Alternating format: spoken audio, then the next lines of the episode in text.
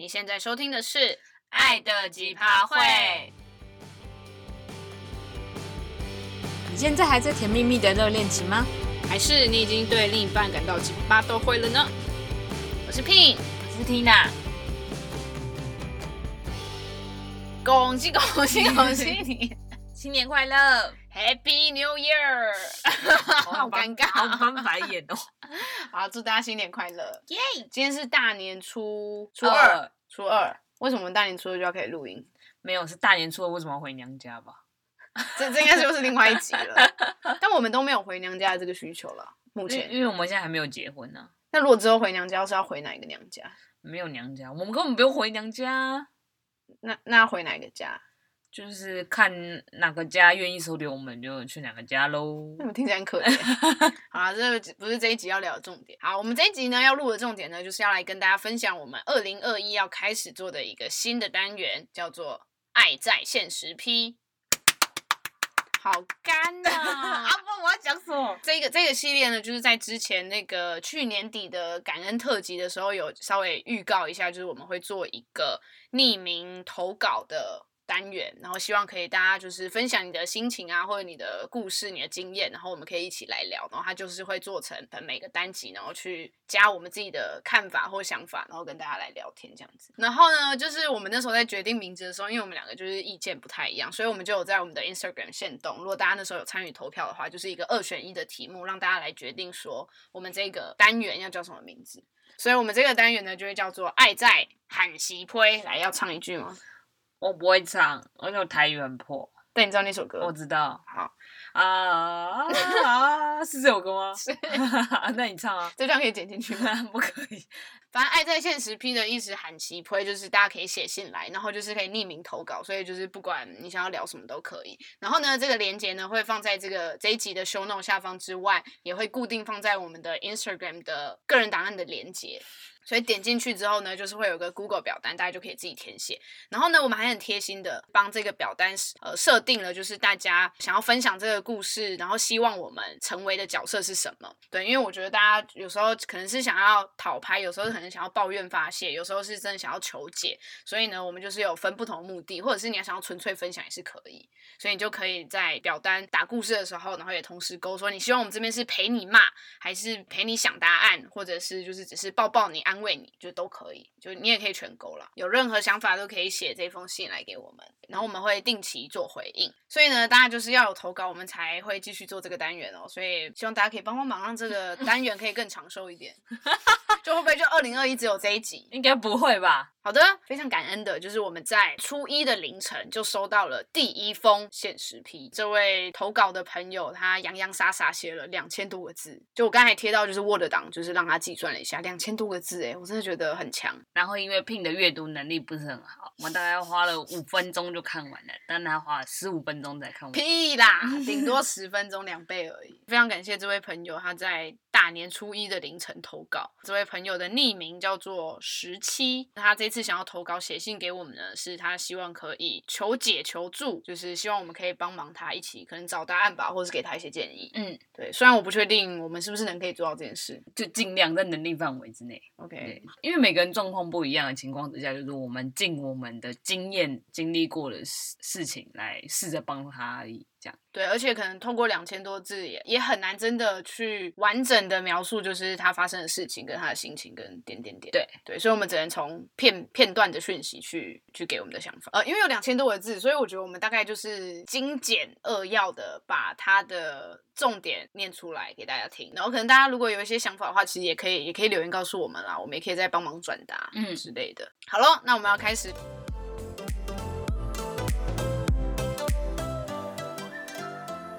他开头很可爱，还说 Pin 和 Tina 你们好，新年快乐。但抱歉，在新的一年开始要跟你们分享我感情的忧伤。然后呢，他有说到他第一次收听《爱的奇葩会》是浪漫送礼物那一集，这边听下来，就是如果大家没有去听的话，可以补听一下。这是应该是第第一、第二集吧，很前面，差不多前面。对，然后他说他那时候正在筹划要送给女朋友的圣诞礼物跟三周年，然后我们的内容带给他很多灵感，然后他也开始计划。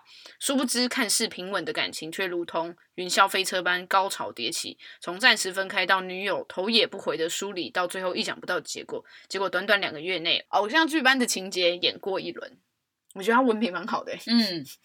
而且我觉得很可爱。他说，因为因为他他可能也预计就是这一篇会写很多字吧，对，所以他前面就写说，请 Pin 和 Tina 耐心的听我娓娓道来，先从我和女友的故事说起。反正这边呢，他大概描述了一下，就是他跟他女友的呃年纪呀、啊，然后个性啊，然后呃人格特质等等。对，他有说到在相处上，因为他们很不一样，可能也跟我跟 Tina 一样很不一样。那他花了很多时间心思在磨合，然后就是会互相包容，然后双方也会努力的想要去改变，然后一起成长。可是久了之后，对方对他不再有耐心的包容，然后自己也被压得快喘不过气。那明明花很多力气去思考怎么改变，可是好像都做得不够。那渐渐的，他就会觉得说这是感情中的一个门槛。然后他们彼此都知道这个问题，光只有我爱他，他也爱我是无法解决的。目前为止，Tina，你有什么想法？他这段的描述，就是我那时候回想一下，我跟 Pin 当时的状况是，尽管我们很不一样，但我好像也没有觉得只有我爱 Pin 或者 Pin 他爱我是无法解决的。那我觉得可以再多讲一下，就是他接下来他说他们在快分手的前一两个月，他们会时不时因为一些小事起争执，然后可能争执的点都不是大事情，可是他已经。没办法包容他，然后面对这样的态度，他也没办法接受的情况下，投稿这位朋友就向他的另一半提出暂时分开的想法。然后他那时候说，他提出原因只是想要让彼此冷静喘息一下，然后再思考接下来就是要要怎么继续之类的。嗯。然后呢，他在隔天他就后悔了。真的，就是如果我在脑海里先想象一下，等一下我点要跟对方讲出，就是说要暂时冷静一下的要求，我就想象说，那如果我讲出来，下一刻我就后悔怎么办？那那你在想这件事情的时候，嗯，你就会觉得偏向不讲吗？就只因为你觉得你会后悔？对。我通常都会这样想，而且因为我比如说我也要跟，比如说我要跟 Pin 讲一些比较严肃或者是比较一些严重的事情的时候，我就会在脑海里先沙盘推演过一遍。就是比如说我今天提出某一个问题，或是提出一个一个想法的时候，我都会想说，那 Pin 的反应会是什么？我的反应会是什么？然后我就大概把可能性可能有 A、B、C 三种，我都先想完之后，我就确定说，哦，应该是不会有什么意外，就这三个可能性都是我可以接受范围，那我才会讲。就在安全范围内。对，那你有过就是我的反应或后来我们的讨论是跟你沙盘推演不一样的情况过吗？也是有可能，可是都还是我可以接受范围内。哦，就不会差太远。对。然后他说他隔天就后悔了嘛。然后他说虽然他们是以暂时分开这个共识下分开冷静，但他自己很清楚，就是对方只要一旦思考清楚，就不会轻易回头动摇的。然后后来对方给他的答案也是，这份爱很美好，在爱还没磨光前，他想把这份爱停留在这。他不希望最后的分开是爱被消磨殆尽的，不希望在彼此眼里都残破不堪的情况下才分手。我读到这一段的时候，我真的觉得超感伤的。长叹是什么意思？就是我可以理解，可是你有时候就会觉得这个心态就是对我来讲，就是何谓消磨殆尽？就是两个人都如果有心想要维系这段感情的话。的情况对我来讲，就是你们就是好好沟通。我觉得对方如果已经讲到这样的话的话，基本上是他已经不抱期望，然后也累了，不想再努力了。你觉得？那我觉得啦，那你就是你曾经中间有遇过想要我们沟通的事情，但是你觉得因为这件事情可能沟通可能两三次还是没有结果，那你心累的话，你你觉得当下你的感觉是什么？你说昨天那件事吗？哪件事？能透露一下？我们昨天才就是小怎样？有争执吗？没有争执啊，没有争执，这这是有，有点严肃一点，理性的讨论了一下。对对对，嗯，我觉得，等下应该问你什么？我的心情是什么之类的？就是我好像不太会直接觉得不可能，我就会还想要踹到最后。我不知道这跟个性有没有关呢？就是像他说，他不希望最后的分开是已经消磨殆尽，想要保留彼此最美丽的那一面，不是最美丽啊，就还还。还不错的，对对对，哦，就我也可以理解，但我不是这样子的个性。应该说，我也可以理解。我觉得有点这样子，就是继续下去有可能是零分或一百分，可是他宁愿就是不要冒那个险，就让这一件事情留在六十分。我觉得是这感觉吧。因为因为他有一个风险会是零分，嗯、那他宁愿就是六十分，虽然就是呃不会到一百分，但至少就是不好还有六十分，有及格对，对。那你听到如果对方这样跟你说，这个对方不是不不一定是我，就是跟你在一起的对方，到后来跟你说这样的话，你会觉得怎么样？如果我当下还很爱对方的话，我就会想说，所以你根本就没有试着想要让这份爱延续，你才会讲这种话吧？我我自己觉得啦，如果当下是很爱他，然后听到这番话，我应该会有点愤怒。但你不会说什么让他回心转意，或者是让他动摇一点之类的？因为我不知道当下就是就是这位投稿的朋友，就是你们当下的状况是怎样。我只能以我现在自己觉得的判断情况，我可能会坐下来再好好跟他分析，说为什么你会觉得现在已经爱消磨殆尽了，然后你觉得。原来我们在彼此眼里都已经要残破不堪的状况吗？嗯，对，我可能问他为什么会觉得我们现在已经是这样的状况。嗯，对，嗯，好，继续这位投稿的朋友的故事。然后他说呢，就是对方这样的说法又加深他后悔向对方提分手，应该是只暂时分开了。然后因为就是投稿这位朋友还是想为这段感情继续努力的，可是对方好像已经累了。所以觉得说，就算努力改变了个性，也还是磨合不来。然后这位朋友提到说，他认为世界上本来就没有两个绝对适合的人，都是需要去磨合相处的。这一点我还蛮同意的啦。当然啊，就是看你愿不愿意吧。而且我一直都觉得，因为 常常会有人就是在纠结，就是互补还是相似嘛。对，我觉得这点就没什么好纠结，因为就算你相似的点的话，你们还是需要磨合啊。嗯，然后呢，中间就发生了呃，刚才前面提到的如偶像剧般的情节。这边简简单来讲呢，就是他们暂时分开的这段期间，他们去了投稿朋友的共同好友，就他们两个的共同好友的家里住，然后就想说先冷静思考，然后过了这两天之后再回来之类的。然后呢，到后来他发现他另一半就是像脱缰的野马，一去就再也不回来。对方的回应是说他需要空间时间，呃，投稿朋友就说他会愿意给他空间跟时间，可是结果最后就是换来他们面对面谈判的结果是说。对方又想要一个人，所以到到这边的时候，其实就还蛮明确，对方是不是想要暂时分开，是就是确定要分开了。嗯，我觉得是，就是。因为我有时候都在想说，如果当对方已经打定主意，就是他想要分开或想要自己一个人的话，也很难劝对方啊。我自己是这样觉得。其实我想有一件事，哎，就是通常提暂时分开，我我不知道其他对情侣啦，但我自己听到的故事，好像提暂时分开之后，其实会重新再在一起的人，其实真的很少。就大部分暂时分开的后面，就是接着分开了。就是分手了。我觉得有趣的点是，比如说，假设今天是某一方提跟对方说他想要冷静，但他的确没有想要分手，可是往往最后分手的理由就是反而不是说要冷静的那个，哦，反而不是要提暂时分开的那个，啊、哦，啊、他只是先开口的那个人，对啊。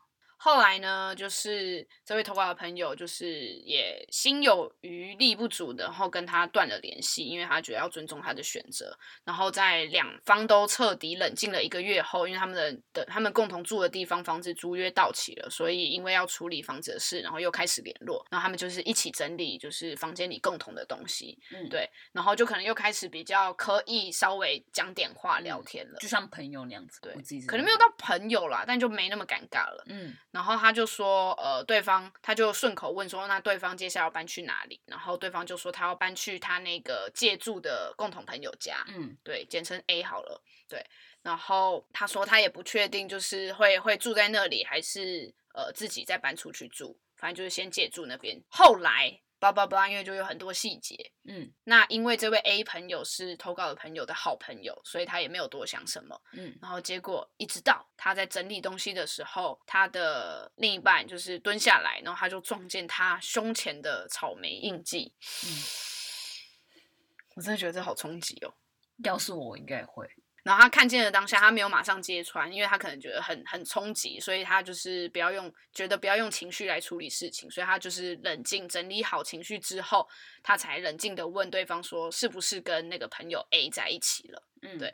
然后他另一半就是那时候就装傻带过，就说哦，就可能就就没有要正面回答，然后一直到他很直接的，就是拉下他的衣领，问他说怎么了，然后他才承认。我我觉得当事人一定会非常冲击啊，就是他是他好朋友。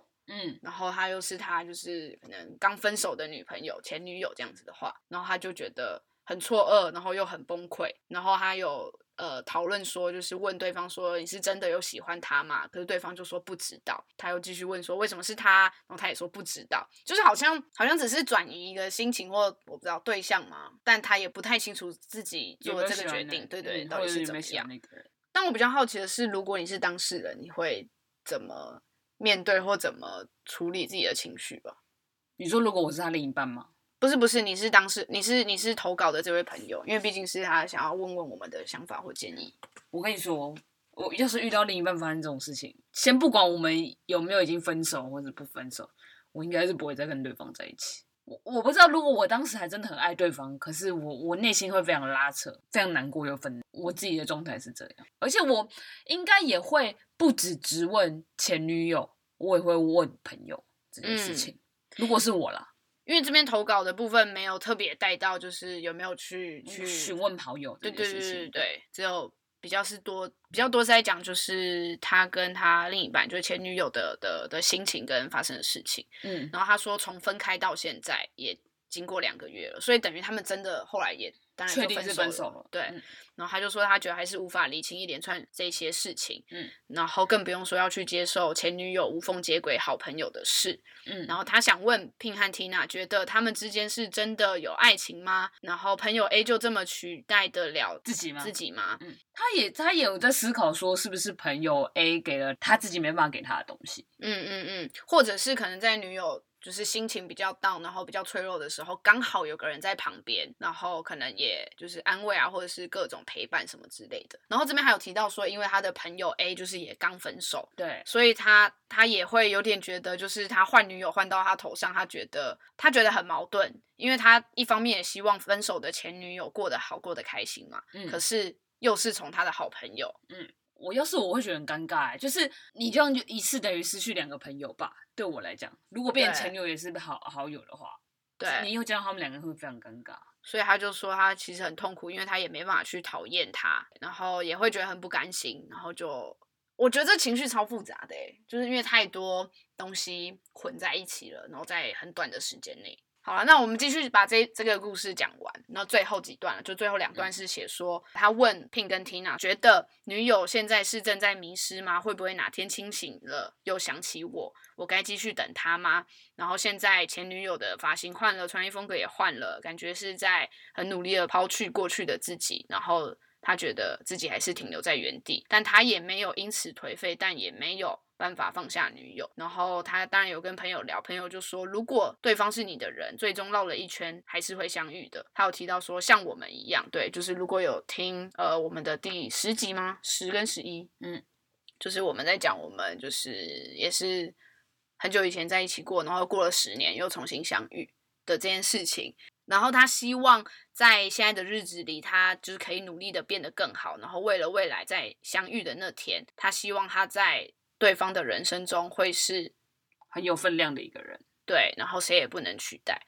然后他现在会不太敢相信爱情，也没能力再为一个人付出，但他也相信发生的事情都有它的意义，但未来才会知道答案。我觉得这边突然有点正，蛮蛮正面的。我想一下，我要回想一下我当时跟 Pin 分手的状态，我应该就是人前笑得很开心，但是人后可能每天晚上我躺在床上的时候，应该默默在哭吧。如果是我。当年的我的话，我可能还没办法像他那样，就是马上觉得说，哦，我可能要重新整理好自己，然后先不管对方会不会还有那个意愿再重新接纳之前的感情，可是他愿意重新就是振作好自己，我觉得可能是我没办法做到的事情。我觉得很厉害，因为就是其实事隔两个月而已。对啊，然后最后一段啊，他就是有写说，谢谢 Pin 和 Tina 听我分享高潮迭起的故事，借由叙述这些事，再让我思考一遍。发现历经这件事情之后，这段期间自己心思上的成长蜕变，也希望可以听听你们的看法，或是我可能没有思考到的问题点。目前的我已经熬过伤痛期，偶尔还是隐隐作痛，正在慢慢疗伤中。曾经以为可以和这个人长长久久，也深信在一起时彼此都是付出百分之百的爱，但在分开的那一刻，这些效力也只停留在当下。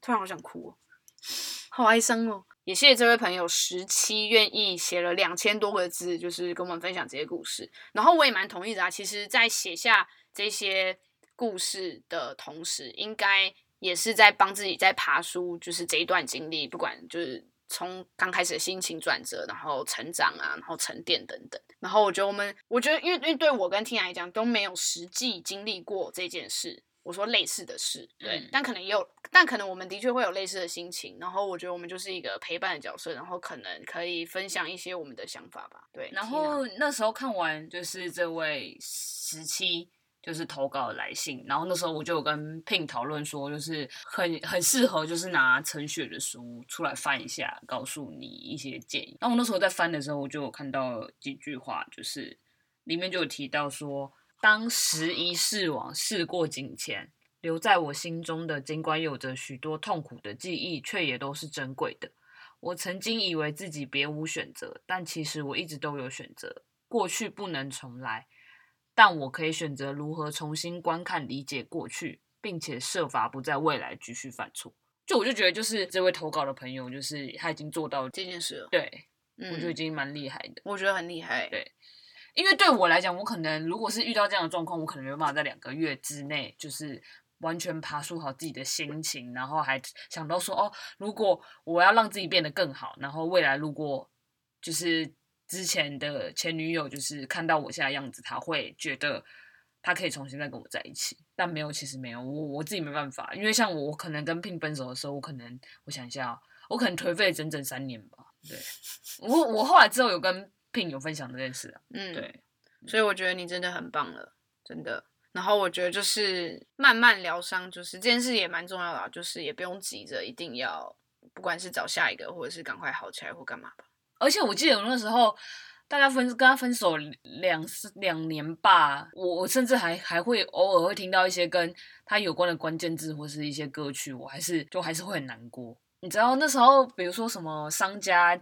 都会放那些就是大杂烩，对大杂烩的歌曲。嗯、然后我有时候听到说，哎，这是当年就是我们会互相唱给彼此的歌的时候，我还会停在那边，然后我就默默站在那边流眼泪。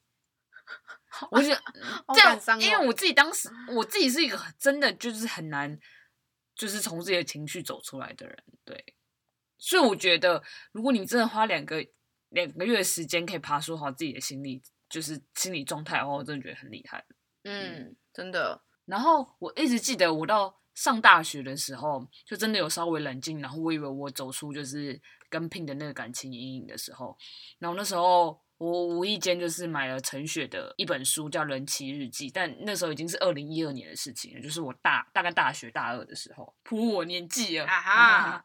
我补充一下，就是这本书，就是《人妻日记》，就是是以陈雪的角度，然后她的另一半叫做早餐人。那那时候虽然就是同婚还没有通过，可是他们就是有形式上就是举办一点仪式，就是结婚这样子的。对，对我那时候看这本书的时候，是其实有类似像在讲他们日常生活，里面有提到说他们当时就因为他们很久以前有交往过，然后中间就是又经历过各种就是误会啊，然后他们分手，然后各自有各自的。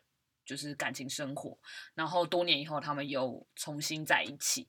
然后因为书的后面附录有一些是附了一些早餐人在他们分开这段时间，他默默就自己写给陈雪的一些信，但他从来没有寄出来过，可能是等他们复合之后，他才告诉就是陈雪他有写这些东西。所以这本书的后面有附录那些信。然后我记有我永远都记得当时就是我在翻到最后。就是一篇他的信的时候，我就觉得大受震撼，因为他那个里面有写说，因为他们那时候已经分开一段时间了嘛，那、嗯、他就是就是持续就是有不间断的，就是一直在写，当然不是每天。然后就是最后一封信的时候，这里有写说，他说他那时候日复一日工作生活，有什么在我身上一点一点流失了。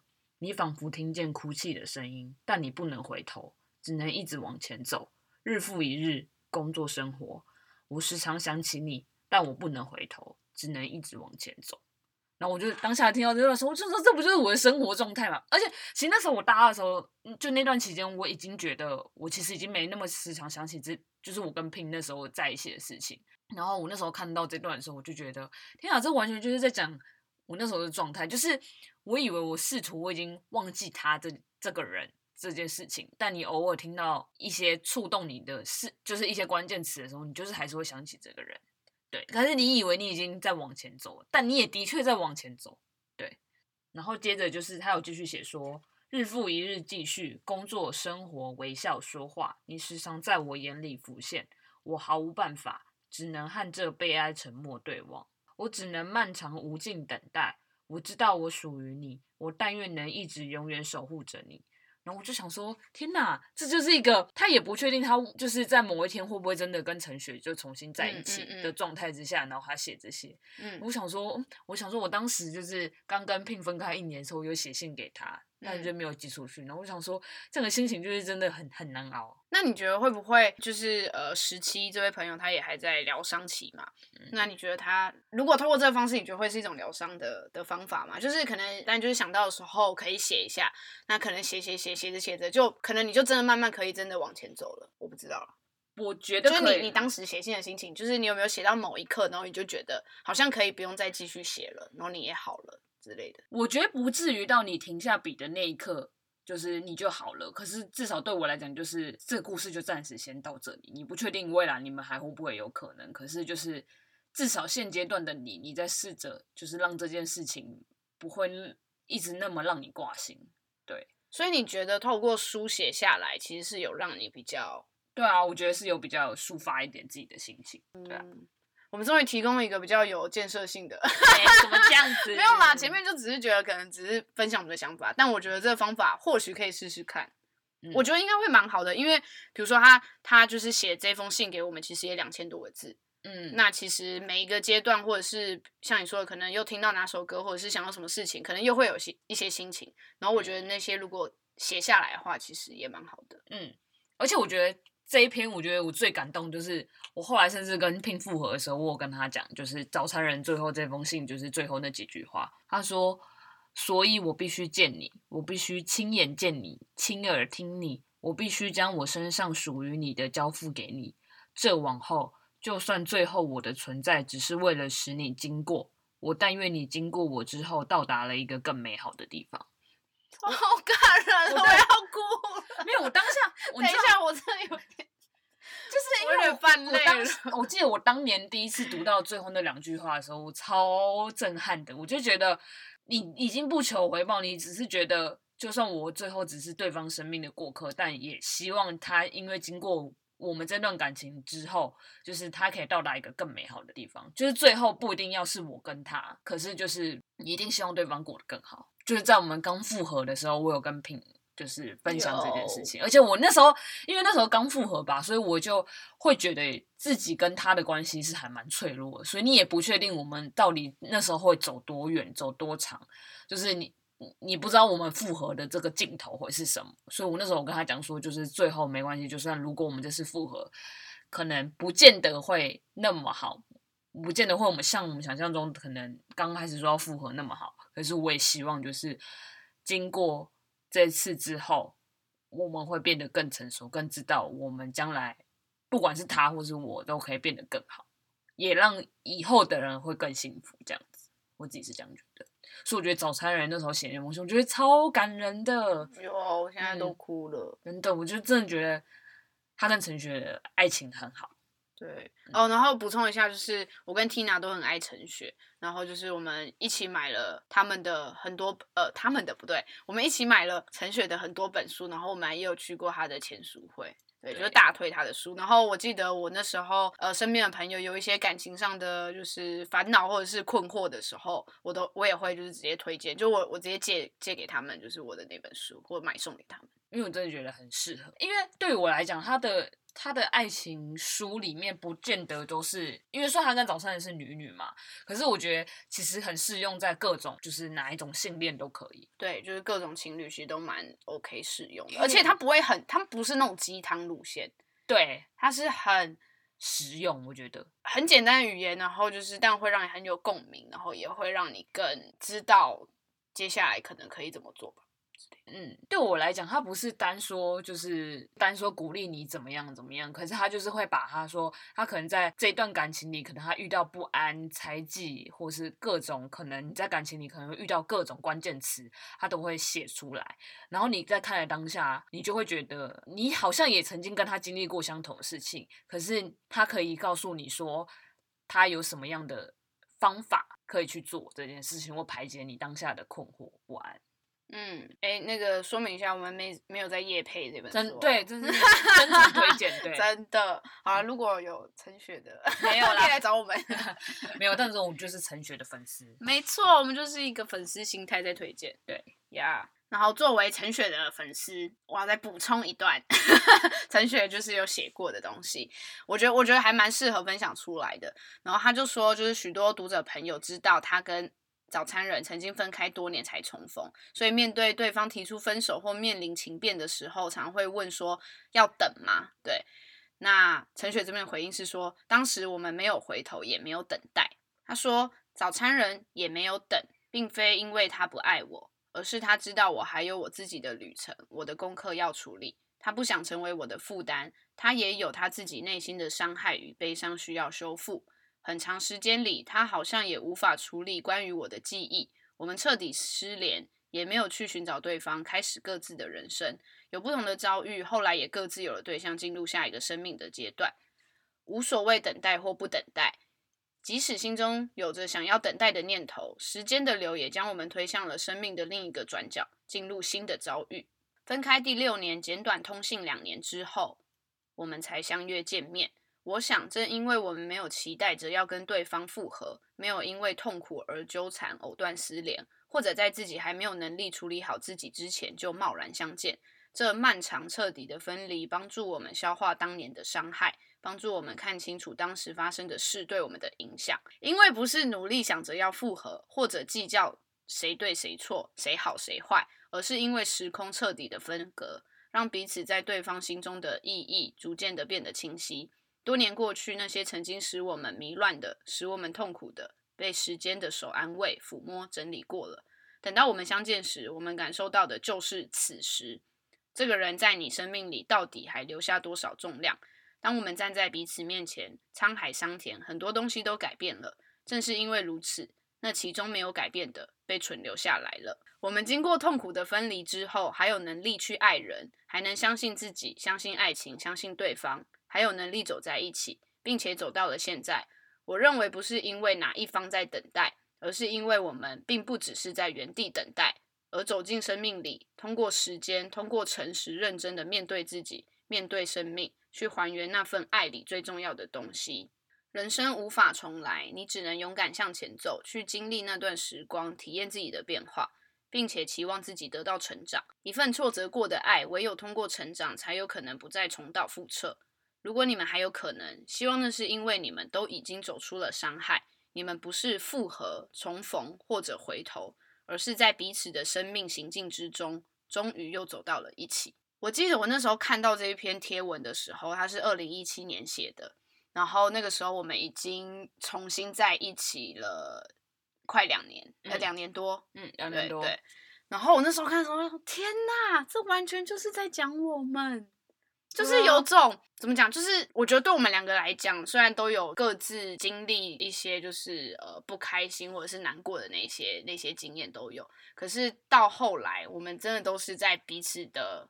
生命自己走自己的，然后后来我觉得是 timing，然后也是彼此都成为更成熟的人了之后，我们才有可能在一起。然后这之中其实也没有谁在等谁。对，因为我觉得就像是继续生活，你继续就是没有在等待什么，就是你让时间就慢慢流逝这件事情。但我也不会想着说我一定要变得更好，就这件事我没有一直放在我的心里面。对，嗯，你就是好好继续。工作生活，我当然知道你有时候很难走过那个伤痛，可是我觉得你生活还是要继续过下去。然后你当你渐渐的过下去的时候，你就会发现，随着时间，你可能不太会经常想到对方，可是你也知道你就是在朝你自己的步调走这件事情。嗯，然后因为其实我跟 Tina 有讨论过，就是我们虽然后来又有机会重新继续在一起，可是如果不是我们在当下。都长成那个刚刚好的样子，然后可以遇到对方，然后再继续的话，就是、嗯、就很难说。所以 you you never know，就是你未来几年后会长成什么样，然后你们还会不会再遇到？就我觉得也都还不用特别预设。对，我也觉得，因为虽然一切都是未知数，可是就是你不能确定你在未来的某个时间点，或是他的那个时间点，你们在相遇的时候，或许可能你们不一定会再重新在一起。可是我觉得至少是你们都已经。悄悄的放下过去那一段，嗯，对嗯嗯，结果结果今天变成一个陈雪书籍朗读大会。对，好了，我们真的很推喽。对，大家也可以去，如果呃没有想要花钱买书的话，也可以去追踪，就是陈雪的粉专，还有很多贴文可以看，我觉得都很棒。然后呢，就最后有问说有没有想要对我们说的话，然后就觉得哦，天哪，好感人哦。就是他有说到说，听我们的爱情故事是很多人会羡慕，然后也是他所憧憬向往的。觉得这辈子要遇到真心相待的彼此不容易，即使两人有所差异，只要有心就不会是距离。在你们身上是最棒的例子，希望你们能珍惜彼此幸福的过每一天，也继续做 Podcast 传递幸福给我们。原来我们有在做传递幸福这件事。对呀。因为我就很幸福，你很幸福，哪里？就是很幸福。然后他有说到说这次的故事分享，他也犹豫了很久，但因为很想要听我们的想法，说说不定会有更好的人生领悟，可以伴着我好好走出伤痛。希望我们今天的分享跟建议，还有念书的 part 有帮助到你。然后很开心你跟我们分享你的故事，对，真的很感恩，写了这么多肺腑之言。我觉得就是。你你愿意花时间跟我们就是打这些字，跟我们讲这些事情，就本身对我们来讲就是一个很大的鼓励吧。对，很大的动力，就想说，呃、我们那时候呃这个表单发出去，不知道会不会有人写。对，结果发出去不到一天就有人写了。对啊，而且还这么多内容，我真的觉得超级感动。谢谢你。那我们今天就是《爱在现实批》的第一集，然后希望我们接下来还会再收到很多很多的故事，然后希望你也可以跟我们分享，跟我们分享任何故事都可以，就是也不一定要一定要烦恼或干嘛，就是纯粹想要让更多人知道你有趣的故事也 OK。那投稿的链接会贴在 show n o 下方，然后也可以在我们的 Instagram 上面找得到。然后啊，我们发现就是过年期间，不知道是大家就是都出去玩还是怎样，还是因为最近 Clubhouse 太火热了，所以我们的收听率最近降低不少。然后就是呃，因为我们在除夕夜的时候有准备新年礼物给大家，就是抽奖三个 Clubhouse 名额。对，然后虽然现在只有就是 iPhone iOS 系统可以用，但希望如果大家之后就是都有进到 Clubhouse 之后，可以 follow 我们，然后。我们不定期会在上面开房间跟大家聊天，挺好刺激哦。就是开房间没错，对。然后就是觉得很难得可以透过这个平台，就是跟大家有更多及时的互动。不然好像其实听我们的 podcast 的话，然后看大家的留言，其实是比较单向的，嗯，然后是比较不及时的。所以如果有开房间，大家就是也有 Clubhouse 的话，就可以随时上来跟我们互动。欢迎大家来我们的房间玩。那喜欢我们的节目的话，请帮我们到 Apple Podcast 五星评分留言。我们最近的新增评分数有点少，我 觉得大家可以帮我们冲一下嘛。对，然后呢，就是也记得订阅我们的节目，在 Apple Podcast、Spotify、KKBox、Sound On、First Story、Google Podcast 都听得到。那就是有订阅，这样呢，我们更新的时候，就大家才会收到通知。那爱的奇葩会，我们下次见喽，拜拜。